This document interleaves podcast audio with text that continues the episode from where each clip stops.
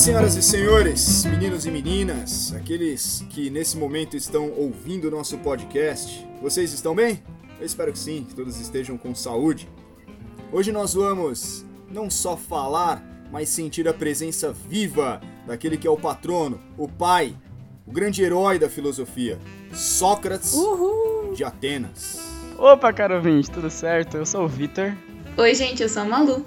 Oi, gente, eu sou a Brenda. E bem como a gente falou no último episódio, vamos fazer uma espécie de outra linha sobre filósofos, sociólogos, pessoas que mudaram o mundo com o pensamento. Começando com o pai da filosofia, como o Anderson falou, o Sócrates. Não é bem o pai, mas o que marcou. É o, o Jesus Cristo do, da filosofia, confirmado. Exato. É, Sócrates ele representa um marco na história da filosofia. Existe a filosofia antes e depois desse pensador. E mais do isso que isso. Jesus Cristo. Oi? Por isso que eu falei Jesus É Cristo. porque, É, né? Antes de Sócrates, é real, depois né? de Sócrates, são os pré-socráticos. E depois de Sócrates você tem inaugurada a era do humanismo dentro da filosofia. Claro que sofistas que foram os pioneiros nisso, né, em colocar o homem na medida de todas as coisas, como diria Protágoras, mas Sócrates ele dá uma proporção muito maior a essa condição humana. Ele vê o homem como um ser absoluto. E é interessante entender que esse ser absoluto ao mesmo tempo deve ser humilde em reconhecer que ele pode saber muito, mas ainda assim o não sei ou o só sei que nada sei representa o primeiro passo em caminho da sabedoria. E essa é a base do Sócrates, né? Ele, tudo, toda a filosofia dele parte a, part, a partir disso, né? Parte disso, né?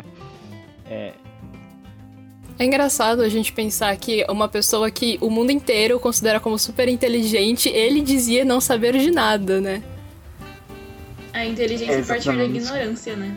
Tipo, entender que é ignorante e por isso ser muito inteligente. Exatamente, Malu. Eu vejo mais ou menos nesse princípio. Mas mais do que uma humildade de Sócrates, ele também tinha, é, diante dessa humildade, entre aspas, dele, de reconhecer o só sei que nada sei, de reconhecer essa ignorância toda, ele tinha também por detrás disso uma estratégia.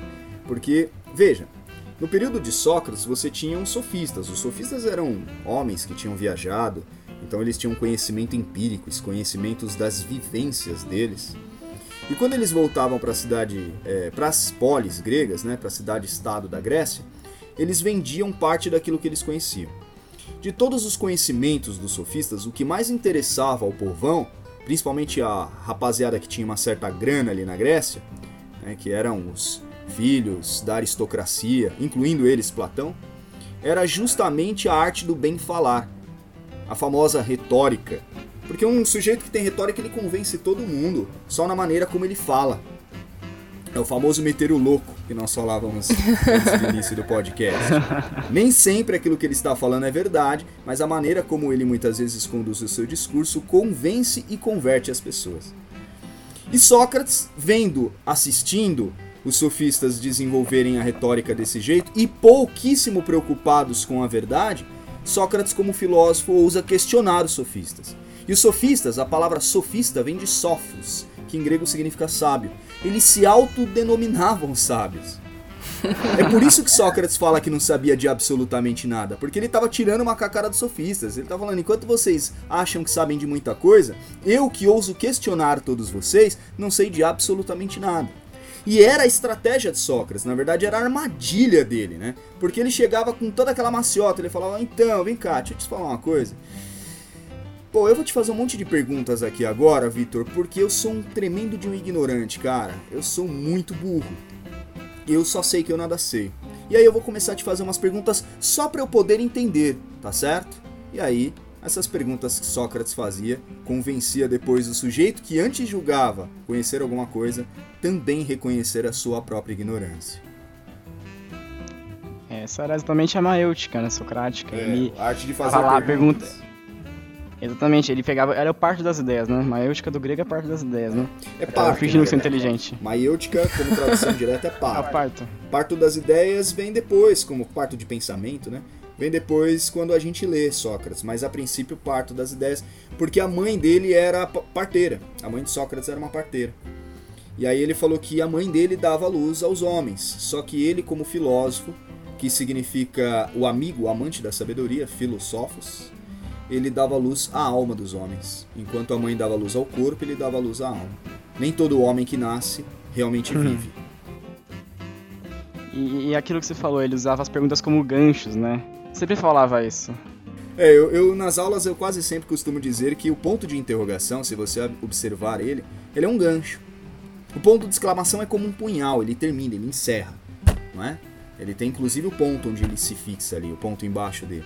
Já o ponto de exclamação não, ele é como um gancho, ele sempre vai trazer novas perguntas ou novas situações, naquela condição de que não são as perguntas, ou melhor, não são as respostas que movem o mundo, são as perguntas. A pergunta é o que move todas as coisas. E é desse modo que a maior parte do que nós sabemos de Sócrates foi escrito por Platão em forma de diálogos, porque é sempre Sócrates fazendo perguntas, querendo saber do outro o que o outro sabe. E o Platão, ele era discípulo de Sócrates, não era? Sim, ele foi um dos discípulos, ele se encantou por Sócrates. Existe aí, é claro que eu estou aqui falando de um Sócrates informal, então eu me sinto à vontade de falar de maneira bem solta. É, Platão descreve Sócrates como um sujeito muito feio, mas tão feio que as crianças elas corriam para dentro de casa quando viam Sócrates andando. Coitado do Sócrates. Imaginando a desgraça que não deveria ser Sócrates. Tá certo que os gregos têm um padrão de beleza masculina, né, de corpo, de rosto, de estética que é quase inalcançável. Mas, é, pô, Platão ele acaba com o seu mestre. E durante muito tempo você, quando lê os diálogos de Platão, fica tentando entender por que, que ele acabou, né? Ele destruiu Sócrates, a, a figura estética de Sócrates, é porque pouco importa a beleza externa de Sócrates. O que importava realmente era a sua beleza interna. O mesmo Platão que escreve falando que Sócrates era um homem muito feio, é, agressivo no olhar, a, a, imagem dele era uma imagem agressiva, rude, grotesca. Ao mesmo tempo que o próprio Platão fala isso, Platão também diz que quando ele abria a boca, até as pedras se apaixonavam por ele. Então, Uau. o que impactava em Sócrates não era o seu corpo, que é transitório, que é o devir, que é o que flui, é o que acaba, é o que se corrompe, é o que se destrói, é o que morre. O que importava era a sua alma, que é o ente, que é eterno, que dura para sempre. Platão, só em falar da imagem de Sócrates, já justifica o idealismo platônico. Que há dois mundos: o mundo uh, do ideal e o mundo sensorial. E o mundo sensorial tudo é feio, tudo é corruptível, tudo acaba, tudo é passageiro, tudo vai, nada fica. Já no mundo é, da ideia, o mundo das almas, tudo é para sempre, tudo é eterno. Sócrates estava nesse mundo, pelo menos a sua alma.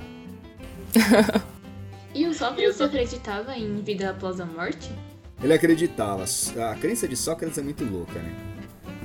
Pitágoras já tinha uma crença interessante e ele deixa pra gente isso. Uh, um conceito, inclusive, chamado mentempsicose. Os espíritas que estiverem nos ouvindo agora, eles vão gostar muito de ouvir isso. Inclusive o próprio Allan Kardec, no Evangelho segundo o Espiritismo, ele cita a figura de Sócrates e a figura de Platão como sendo os pioneiros dessa crença reencarnacionista. Mentempsicose significa transmigração da alma. Pitágoras, quando fala isso, é, ele não vai ser muito bem entendido. Mesmo porque Pitágoras também foi um filósofo que não escreveu nada. Quem escreveram, quem escreveu as suas teorias foram seus discípulos, os pitagóricos. E essa discussão da alma e da transmigração da alma ou da vida pós-morte vai ser retomada depois com Sócrates. Como vocês sabem, Sócrates foi um filósofo que ele ousou questionar os poderosos de Atenas e isso teve um preço, que foi a sua morte. Ele foi condenado a tomar cicuta, um veneno muito amargo, onde paralisava o corpo do sujeito. E os últimos momentos dele, depois dele tomar esse veneno, depois dele tomar a cicuta, foram com seus discípulos em volta dele. E os discípulos começaram a perguntar o que era a morte, enfim. Parece que tudo que Sócrates fazia tinha um propósito de ensinar alguma coisa a alguém. Aquilo que ele estava vivendo, ele ensinava. No ambiente onde ele estava, ele ensinava. Ele ensina na mesa, ele ensina na morte, ele ensina nas ruas, ele ensina na, na Acrópole, ele ensina na Ágora. Todos os lugares onde Sócrates andava era uma oportunidade de falar sobre alguma coisa. E ali no leito de morte, ele começa a falar sobre a morte e a vida depois da morte. Na minha opinião, na minha humilde opinião, é o ensaio mais bonito que Platão escreveu. Chama Fédon, e eu recomendo demais a leitura.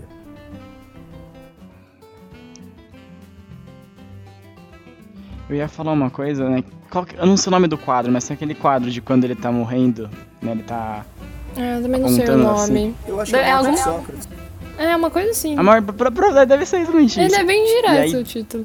É, é, eu acho que é um título direto, assim. A morte de Sócrates deve ser, deve ser alguma coisa assim. E aí. É, é, voltando àquela parte, você falou do corpo. É isso mesmo, Ah, acabei tá de tá confirmar. sarado. a morte de Sócrates. Morte- Fechou, fechou. Então, nesse quadro ele tá sarado, É. forte. Todo bombado ele. Idealizado. É. É idealizadíssimo, nossa. É, total. E é, é, é o, O cara que né? pintou. Não, eu acho, sabe o que eu acho mais incrível desse quadro? É a quantidade de memes que fazem a partir dele. São os melhores. Sim. Ah, os memes. São os Isso melhores é. memes que fazem a partir desse quadro. O dedo de Sócrates apontado pra cima, que indica o mundo ideal, né? Que o mundo perfeito que nós vivemos não está aqui. Ele não é tridimensional. O mundo ideal é é sem o espaço e sem o tempo. É o mundo além de tudo isso. E é ali isso que Sócrates está falando. Ele está falando: eu não sou daqui, eu não quero continuar aqui. O meu corpo é uma prisão, meu corpo é uma gaiola que prende a minha alma. Eu quero voltar para o verdadeiro lugar de onde eu vim, para a verdadeira pátria, onde lá sim eu vou poder admitir que eu sei de todas as coisas, porque eu vou ter noção do que elas são, enquanto ideia, não a forma é, bruta dessas coisas, dessas ideias, através de coisas, através de formas. A forma é corruptível. Eu enxergo a forma, mas a forma não passa de uma é, de uma mímica, de uma imitação do que é verdade. Eu agora, subindo para os céus, eu vou conhecer a verdade de tudo. Se você achou que isso daqui é cristão, é porque o cristianismo trouxe Sócrates para dentro das suas teorias. Sócrates e Platão. É, Santo Agostinho fez isso. Mas aí, se você quiser saber o que que Santo Agostinho fez, você ouve os podcasts. merchan, merchan no Merchan meio do tá podcast como? de Sócrates. Você acha que não? Tudo é oportunidade. E esse quadro tem uma série de memes. Inclusive, eu tô querendo montar um concurso de memes. Né? Quem vai criar o Ah, melhor, melhor meme com o quadro A Morte de Sócrates? Ah, não. Vamos montar um concurso de memes filosóficos? Ah, Muito bom. Eu dou a ideia, eu dou a ideia, agora vocês vão ficar pensando nisso a milhão, né? nossa, sempre, né? Nossa, o Victor vai fazer uns 30 sem meme. No, nossa, 30 só? Não, nem mais. Acho que cada um de Tem que vocês vai usar- produzir pelo menos dois. E um melhor que o outro. Tem que usar meu curso de design pra alguma coisa, né? Meu diploma tem que ser pra alguma coisa. produz pra gente, cara. Produz pra gente que eu vou achar muito louco. Eu, eu fa- eu faço o que você mandar, faço. Então vamos, a gente vai fazer. assim. A gente fazer posta um no, no Instagram do podcast. A gente faz o concurso no Instagram do podcast. Show! show. Muito bom. Concurso, Oh, ia ficar muito concurso, Né, memes no quadro A Morte de Sócrates. Genial, genial. Ô, Anderson, isso que você comentou de dele falar da vida após a morte, de imaginar o mundo ideal, ele termina a apologia de Sócrates falando isso, né? Que é, as pessoas vão pra vida e ele pra morte, que É. não sabe qual terá o melhor resultado, não é? É sensacional. É Assim, já que o ouvinte tá interessado em Sócrates, eu espero que você esteja interessado em Sócrates, ouvinte. Eu espero. Faça um favor por mim e pra você. É, leia um livrinho curto pra caramba, acho que você vai ter quatro- 14 páginas. Aquela edição que eu passei pra vocês, quantas páginas tinha? 20 e poucas, Tinha umas né? 15, eu acho. 15? É? Eu acho que era por aí. Era por então aí, eu acho. 15, 20, Uma edição pronto. menor. É, que não por tem aí. tanta explicação. A edição nua e crua do Apologia, que foi exatamente aquilo que o Platão escreveu, Apologia ou também chamado de Defesa de Sócrates. É um texto de 15 páginas. É curto, rápido de se ler. E assim, se você pretende cursar direito, é uma aula de tribunal. Onde Sócrates ele vai para o tribunal e ali ele defende a si mesmo, mas ao mesmo tempo ele deixa todo mundo muito confuso. E aí no final ele fala: olha, vocês que julgam não sabem o que fazem. Vocês pensam saber de alguma coisa, mas vocês não conhecem absolutamente nada. E os dois grandes crimes que Sócrates cometeu para ser morto, né, para sofrer a condenação, o primeiro foi de ateísmo, ou de não acreditar nos deuses é, da Grécia, e eu já explico para vocês um dos motivos disso.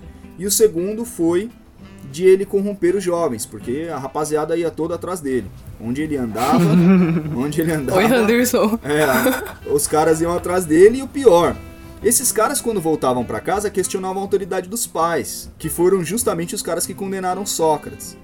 É, o grande problema foi que um homem velho estava ensinando aos meninos ali, né, a, a rapazes, como questionar homens velhos. E homens velhos eram os pais dos rapazes jovens. Então você teve uma crise de gerações. E Sócrates, ele é condenado Ele se defende de todas as acusações muito bem, a defesa dele é perfeita, mas ainda assim ele prefere morrer. Sócrates já era um homem de 70 anos, né? Então eu imagino que ele não pensava o que tanto que ele viveria mais do que isso. E nada ah, melhor para um homem, né? e principalmente um homem da envergadura de Sócrates, do que se transformar num herói.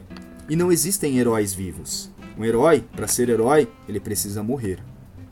E principalmente morrer por alguma coisa, ou morrer por alguma causa, que é exatamente o que Sócrates faz. Ele decide morrer pela causa da filosofia. Então imagina, é pela filosofia que ele vive e é pela mesma filosofia que ele morre. Se você já viu outros grandes avatares da humanidade fazer isso, é porque um herói geralmente ele faz isso. Ele vive à frente do seu tempo e deixa um rastro onde as pessoas vão trilhar o seu caminho. Depois de Sócrates, a filosofia nem o conhecimento não foram mais os mesmos. E Anderson, eu não sei se é muita brisa minha, mas tá falando do mundo das ideias, né? E eu associei ele com a internet, porque não é um mundo tangível, mas é tipo um mundo que existe, mesmo que não seja tangível. Tipo, você usa o computador, só que, tipo, mesmo que o computador seu, tipo, quebre, ela ainda tá em outros lugares. Então, tipo, ela tá Nossa, no muito tempo, bom. espaço. Meu, a Malu, a Malu tem umas tiradas que é fora de série. Né? Malu, Ela foi lá na. é, a Malu é essa, essa veia poética dela, literária dela, essa veia, não é? De, de- é uma corrente de, de pensamentos. Você olha e fala assim, caramba. Né? Você fala, caramba, que, que, que genial tudo isso. Malu, é o conceito de virtual. Virtual é um negócio muito louco, porque virtual é aquilo que existe, mas não existe. Como que eu vou explicar isso? Não sei. porque existe e não existe ao mesmo tempo. Veja, você fala de códigos binários, você fala é, de, é, de algoritmos. Mas onde é que estão todas essas informações? Olha, eu estou falando com você agora, mas para onde está indo a minha voz? Esse mundo virtual, quando eu jogo um jogo como The Sims, onde eu simulo a vida de pessoas, já parou para pensar que posso eu estar na condição de uma divindade, de um demiurgo, de um criador, manipulando a vida de algumas pessoas que estejam em alguma dimensão? O virtual, senhoras e senhores, ele parece ser muito real, mas ao mesmo tempo ele não se realiza. Como julgar isso, por exemplo, num tribunal? Existem os crimes virtuais. Mas como julgar isso se você não realiza? Amigos. Não é algo que está realizado, não é algo que está concreto. É um conceito muito abstrato que nós ainda estamos descobrindo, nós, inclusive os filósofos. Só que Sócrates, de alguma forma, já fazia muito bem isso. Né? O que era o virtual para Sócrates? Era a ideia. Algo que está no plano real, mas ao mesmo tempo não. Sabe o que eu me questiono às vezes? Eu me questiono como que o cara era tão evoluído, né? Porque eu tava, eu tava fazendo um trabalho, aí eu tava falando sobre o olho no trabalho, né? E aí eu fui pesquisar um pouco, né? E eu vi que o Sócrates, ele falava, eu vi num artigo que o Sócrates falava pra não olhar pro eclipse, que, pro, eclipse, pro eclipse, porque fazia mal, e ele falava, não, olha pelo reflexo, porque... Tá bom, sim, é o que devia ser uma, um consenso, né, pra experiência, ele viu alguém... Mas é muito doido, né? Com isso. Ele sabia Mas disso. o cara, o cara já distraiu uns negócios muito, muito é muito absurdo, é... Visionário. À frente do seu tempo é Visionário. pouco, Sim, cara. mano. completamente visionário. Em tudo, né? Acho que as grandes mentalidades da, da humanidade, Vitor, são visionários. O que, é, o que te chama atenção em Sócrates me chama atenção na Grécia como um todo. Mais Ah, sim, especificamente justo. depois de Sócrates, porque assim, a gente por vezes fala, né? Um raio não cai no mesmo lugar duas vezes. No caso da, de Atenas, caiu três vezes. Porque você tem a figura de Sócrates, a figura na sequência de Platão, discípulo de Sócrates, e depois vindo de Estagira, a figura de Aristóteles, discípulo de Platão. E são três gênios. São, assim, tirando Sócrates, porque Sócrates nada escreveu, a sistematização que Platão e Aristóteles deixou para nós, a tradição que eles deixam para nós, é de toda a cultura ocidental. Não existe ninguém, ninguém que não tenha pensado algum conceito, mesmo que não saiba, que não tenha saído de Platão e de, e de Aristóteles. Tamanha importância desses pensadores. Eles são essenciais. É o que eu sempre falo, eu acho que Sócrates, Platão e Aristóteles devem ser ensinados para todo mundo. Tinha que, passar, tinha, tinha que ter uma novela na Globo. Oh, isso é muito bom, sinceramente. o pessoal assiste novela, né? Novela é didático, pô. Novela é pedagógica. Uma brisa, uma brisa que eu entro às vezes é, é, por exemplo, assim, a gente conheceu, a gente só conheceu o Aristóteles, o Sócrates e o Platão porque o Aristóteles ele é, foi o discípulo dele. A gente só conheceu os três porque o discípulo do Sócrates foi o Alexandre, não, do, do Aristóteles, desculpa, foi o Alexandre, Alexandre o Grande. Isso. Ele que expandiu mais a, o conhecimento. Imagina quantos pensadores grandes que existiram e falam coisas absurdamente geniais que ninguém nunca pensou e a gente simplesmente não conhece. Ah, Vitor, para isso eu falo da questão do Brasil. Quantos gênios não estão debaixo de uma marquise agora ou passando fome no interior de alguma cidade do Brasil? É, quantos indivíduos geniais com um avanço intelectual formidável, 200, 500 anos à frente do nosso tempo, não se encontram exatamente agora é, sofrendo em alguma região da África ou da Índia? É absurdo isso. É, ou do é Nordeste do Brasil, ou da favela que tem aqui em São Paulo. Quer dizer, é, eu acho que justamente por nós vivemos em um mundo muito desigual, e mais do que isso, muito pouco evoluído humanamente falando, nós acabamos perdendo a oportunidade de sermos melhores, justamente em ajudar as pessoas a conseguir mostrar a potencialidade delas. E Sócrates fazia isso muito bem. Acho que boa parte do gosto que os meninos tinham de andar junto com Sócrates era justamente na autoestima que ele elevava dos garotos é, e que as pessoas não são capazes de compreender. Às vezes as pessoas falam assim, pô, Sócrates ele fazia todo mundo se sentir burro. Na verdade é isso também. Mas é que só a partir do momento em que você reconhece a sua ignorância e você se coloca numa condição de humildade diante da sabedoria que você pode conhecer qualquer coisa. É só quando você é, se encontra na condição alva do aprendiz é que você pode galgar qualquer outro tipo de degrau dentro de uma escala evolutiva. É só quando você reconhece que você só sabe que nada sabe que você consegue depois adquirir o conhecimento, o conhecimento verdadeiro, que é o conhecimento das essências, ou o conhecimento de si mesmo. Porque do que me adianta, como diz Sócrates, conhecer todas as obras, conhecer todas as artes e todas as ciências, se eu não sei nem quem eu sou? Eu acho que a grande descoberta da vida é justamente o mergulho no nosso próprio eu. No podcast do, sobre o espaço, a Brenda colocou uma frase. A Brenda faz a Brenda parte da descrição do vídeo. Do Você lembra qual era a frase, Brenda? Putz, não vou lembrar. Era, era, algum, era alguma coisa relacionada a. Era uma frase do Sócrates falava, do Sócrates falava tipo assim. Conhece-te a ti mesmo, o céu e os planetas. Ah, assim. ah era uma coisa tipo. É, que você que se você conhecer a si mesmo, você é capaz de conhecer todo o universo. Era alguma coisa nessa linha, sabe? É, é, assim, meninos.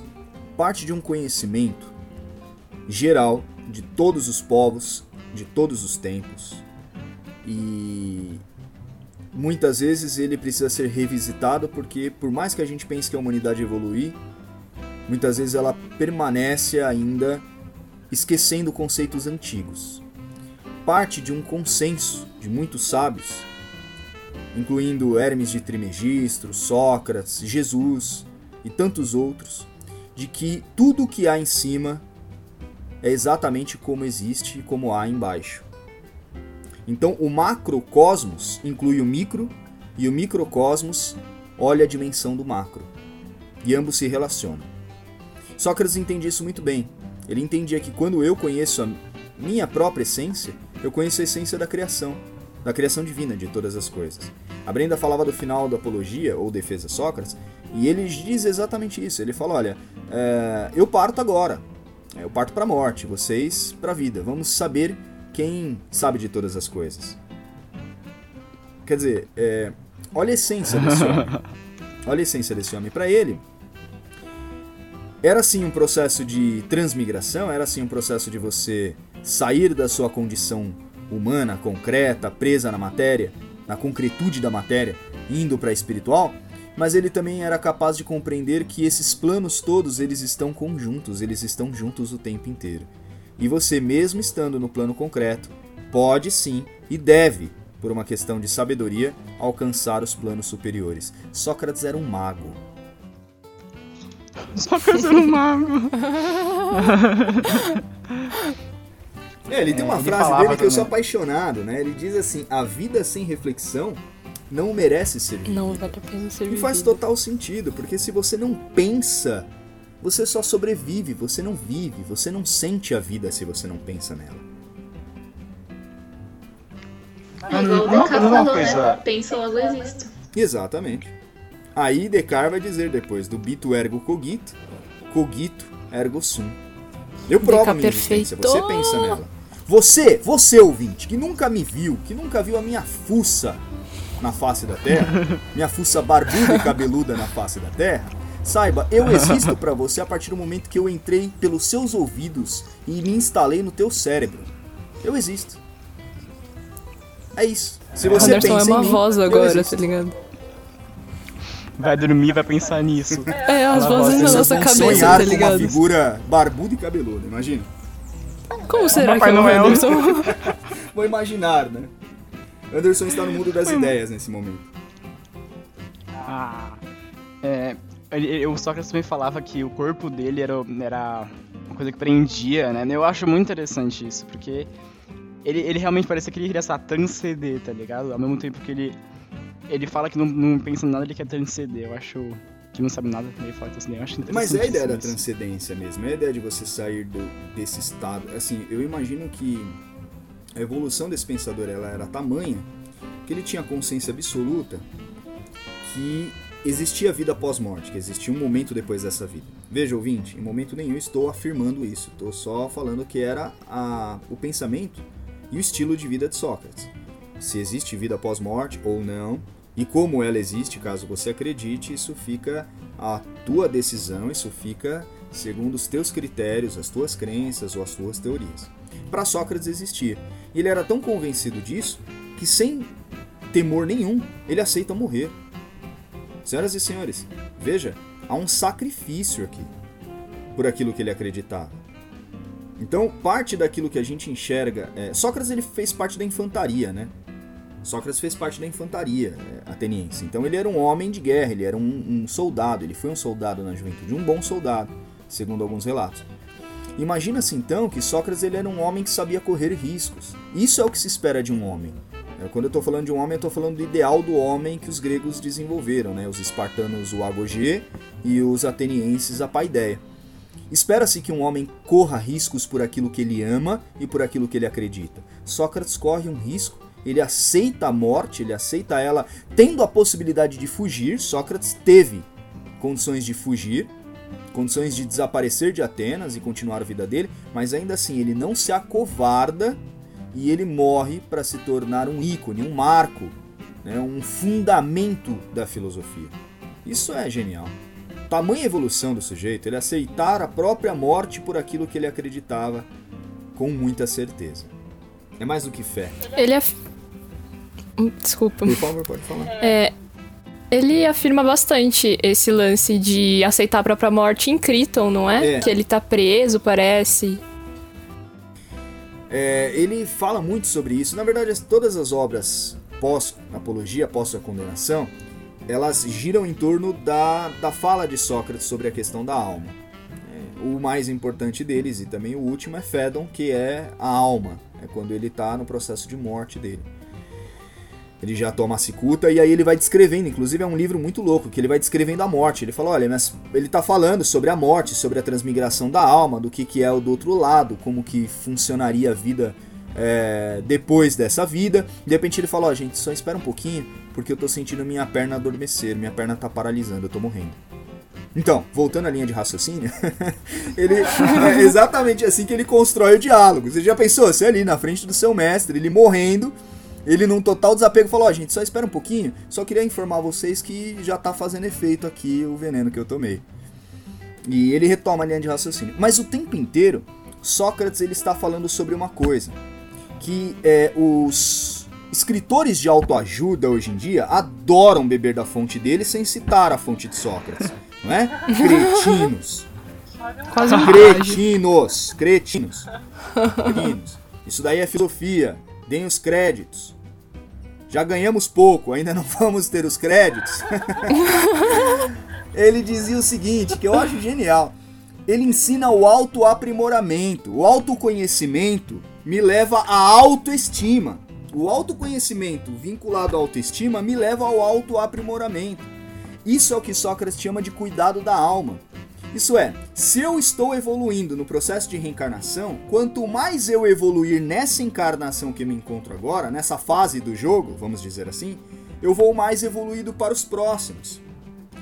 Só que parte daquilo que eu tenho que fazer na minha evolução aqui atual é ajudar na evolução das pessoas que estão aqui, retirando elas da caverna da ignorância, das trevas à luz levar para elas o sol da sabedoria. Aliás, o Deus, o Deus que regia a figura de Sócrates era o Deus Apolo, também conhecido como Deus Sol, o Deus da sabedoria masculina. É, muito louco. e é também no pórtico do Deus, do, do, do templo de Delfos, dedicado a Apolo, que uma sacerdotisa vai olhar para Sócrates e vai dizer: Sócrates, Tu és o homem mais sábio. E Sócrates ousa questionar isso. Ele fala assim: É? Não creio. Desce para a cidade de Atenas e busca saber se realmente ele é o homem mais sábio, questionando todos os cidadãos atenienses. E ele fala: Olha, eu só sei de uma coisa, que eu nada sei.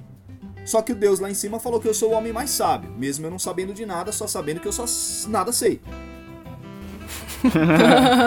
Travou Você aí? é, deu, deu um. Né? Deu, deu um momento. Quer que eu fale de novo? Quer que eu fale de novo? Vou falar de novo. Pra... Não, não, não, pode tá, tá de boa, foi bom, foi bom. E é isso. É, o que acontece é, o Deus afirma. A figura dessa deus, desse Deus encarnado na, na sacerdotisa, nesse oráculo, ela afirma. E a questão do oráculo é até interessante da gente falar um pouquinho. É, o oráculo era um, um, um meio que os homens tinham de acessar algumas coisas que de outra forma não eram possíveis, coisas sagradas, portanto. O oráculo ele seria como um tarô, onde você tem acesso a algumas coisas do mundo espiritual, uma ponte para o mundo espiritual. A leitura de mão, né? É... E Sócrates, quando ele vai até. E lembra-se que a crença órfica, a crença dos gregos, ela girava muito em torno de oráculos, né? de acesso ao mundo espiritual através de, de oráculos. E quando vem até Sócrates a informação de que ele é o homem mais sábio, ele questiona isso, ele se torna cético a esse questionamento, porque ele não consegue entender como que ele encarnado pode ser um sujeito sábio. Como que ele pode ter acesso à verdade, sendo que esse mundo só é um mundo de mentiras? Como que eu posso saber a verdade de todas as essências se eu vivo num mundo onde as essências das coisas não fazem parte do que é o concreto e do que é real? Aqui eu só tenho a imitação do mundo real.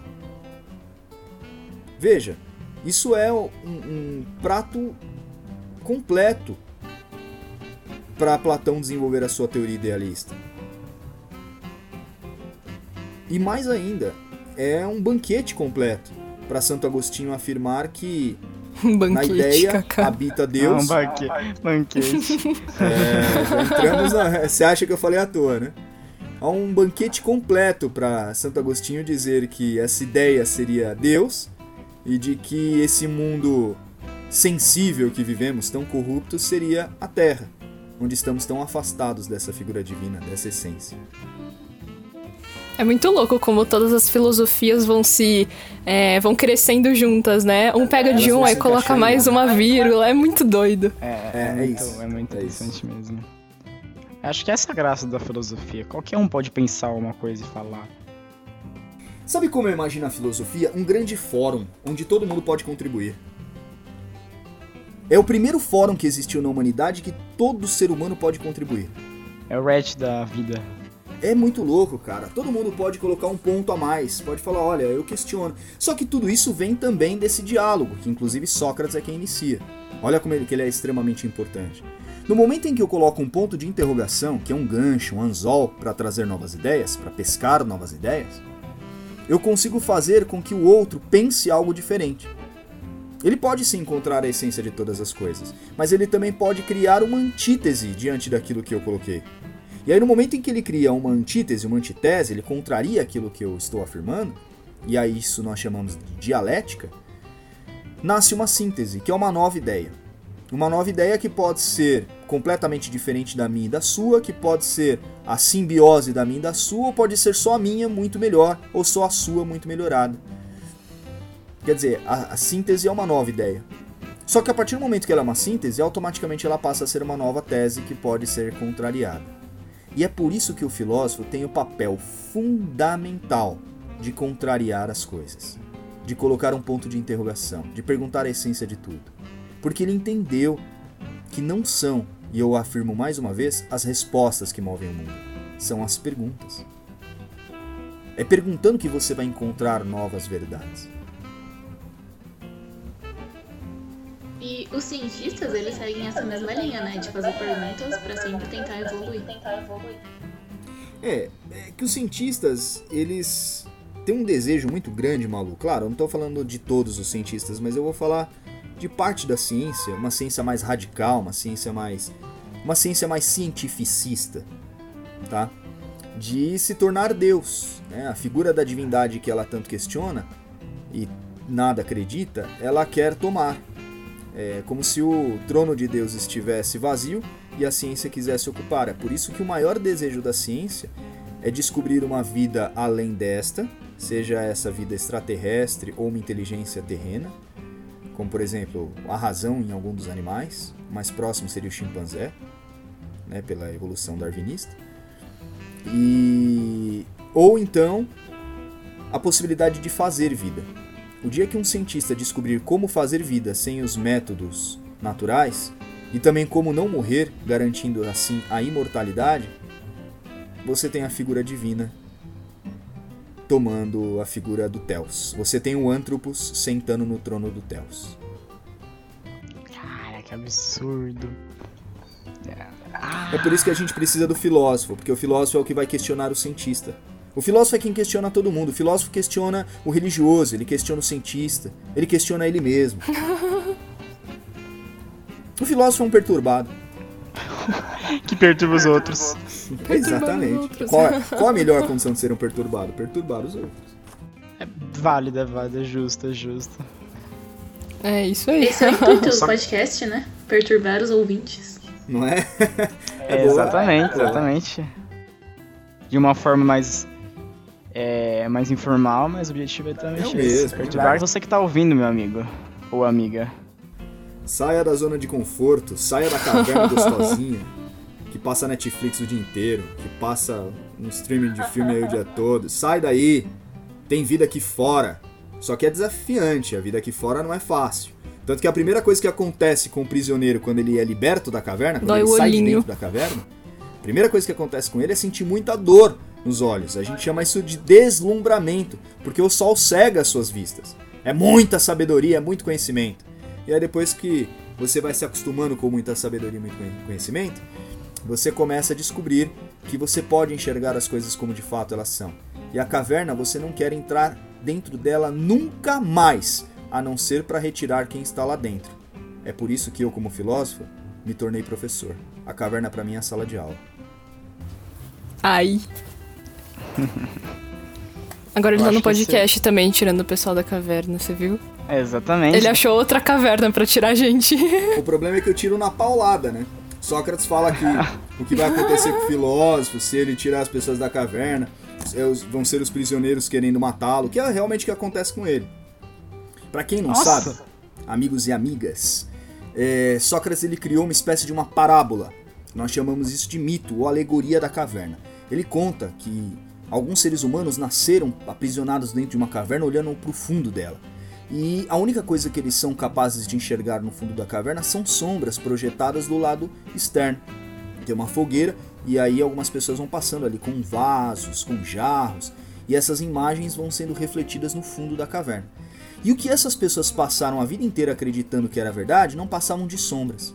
Só que um desses homens que estão ali aprisionados conseguiu se libertar. E ele conseguiu fugir de dentro da caverna, onde ele esteve preso toda a vida. E quando ele sai para fora da caverna, ele enxerga a realidade. E aí ele volta para dentro da caverna, olha para aquilo e percebe que ele passou a vida inteira numa ilusão. Se você já assistiu o show de Truman, você tá entendendo isso muito bem. Nossa. E quando ele entra para dentro da caverna outra vez e ele encontra os homens naquele estado, ele fica indignado e ele quer convencer todos que estão presos ali de que eles estão aprisionados toda a vida, acreditando que aquelas sombras são a verdade quando aquilo não passa de grande ilusão, de grande mentira. E esse é o filósofo. A primeira coisa que os prisioneiros vão tentar fazer é matar esse prisioneiro, que agora é um ser liberto. A filosofia te liberta, meu cara. O grande problema é que Sócrates diz que os prisioneiros que estavam ali conseguiram pegar aquele que estava preso e conseguiram matá-lo, que estava solto, melhor dizendo, conseguiram matá-lo. Foi a mesma coisa que aconteceu com Sócrates. Premonição? Vamos falar num outro episódio de sonhos premonitórios segundo Freud, tá? É, pronto. Que específico, meu Depois, Deus, depois, é, pare- isso. isso daí pareceu um tema de mestrado. Um título de mestrado. É uma TCC. coisa meio é, interpretação, Monografia. interpretação dos sonhos premonitórios segundo Freud no período de pandemia, no período de isolamento. Oh, mas tem, tem- tem uns negócios legais. Tem, Tava tendo uma, uma reportagem na, na Band, eu acho, falando exatamente sobre isso, sobre os sonhos na. Vocês não viram? período de Os isolamento. sonhos da Não. pandemia?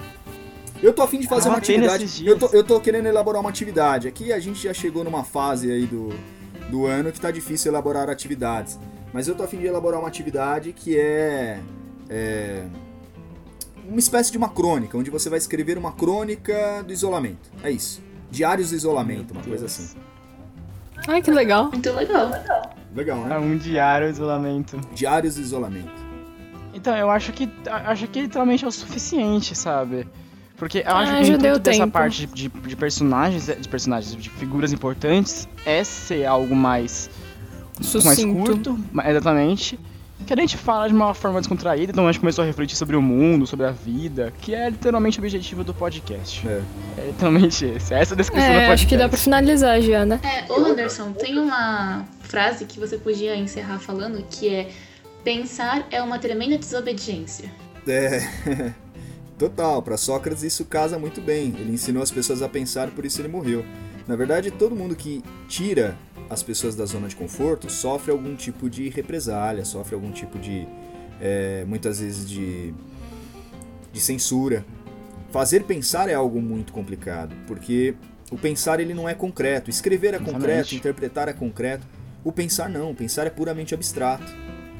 Primeiro que nos dias que nós vivemos, nem valor pensar tem. As pessoas só querem ação, elas não querem o pensamento, elas não querem a reflexão. E segundo que as pessoas elas têm medo de voltar para dentro delas mesmas, maluco. Elas têm medo de si. Eu acho que nós estamos vivendo num período onde o ser humano, ele, o maior medo que ele tem é de si mesmo.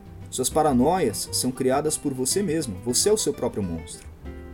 E Sócrates ele está o tempo inteiro dizendo isso. Porque quando você voltar para dentro do seu eu, quando você fizer o conhece a ti mesmo, se dirigindo para si mesmo, porque o reflexo, olha a palavra reflexão. Na física, reflexão é a luz batendo em algo e você consegue enxergar esse algo. Inclusive tem tudo a ver com o mito da caverna do lado externo. Reflexão na filosofia não é a luz externa, mas a luz interna que você projeta para dentro de você para reconhecer tudo o que há dentro de você, tanto o seu lado positivo quanto o seu lado negativo, tanto o seu sol quanto as suas trevas. E quando você enxerga as suas trevas, você tem a chance de mudar. Mas nos nossos dias, as pessoas definitivamente, elas não querem mudar. Elas querem permanecer como são por medo de encarar a si mesmas. Elas encaram o mundo, menos elas mesmas. E eu quero dizer uma coisa importante. Que bom que a gente falou de Sócrates aqui hoje, encerrando já o nosso podcast. Porque Sócrates, ele não morreu.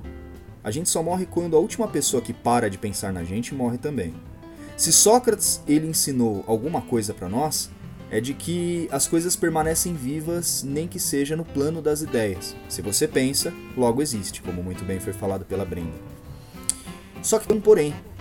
Sócrates não deixou nada escrito. E há historiadores que afirmam que Sócrates não passou de um personagem de Platão. Então, pode ser, pode ser que nós Pensou? fizemos todo esse podcast aqui por alguém que nunca sequer tem existido. Um grande abraço para você por aprender com alguém que nem sequer existiu. Eu desejo que você fique extremamente perturbado com tudo que foi dito e saia da caverna. Um abraço. Tchau, gente. Tchau, gente. Só finalizando aqui nosso merchan. É, espero que vocês tenham gostado do podcast, do podcast, né? Fiquem ligados que logo logo tem mais. A gente vai fazer diversos temas. A Brena acabou de sugerir um tema de podcast que eu achei super interessante. Não entendi nem o que ela falou direito, mas eu achei super interessante. É... Sigam a gente nas redes sociais, né? O nosso Instagram é Papo Colau. Não, Papo Colau, desculpa, arroba Papo Colau. Divulguem, divulguem pros amiguinhos É, se gostarem. E é isso aí. Forte abraço. Forte abraço. E não se esqueça, meu caro, segundo esse ser, essa entidade que talvez tenha só sido um personagem, a felicidade está na perfeição da alma. Não importa se ele existiu ou não, o que importa é que ele ensinou você a se aprimorar, a ser melhor. A felicidade está na perfeição da alma.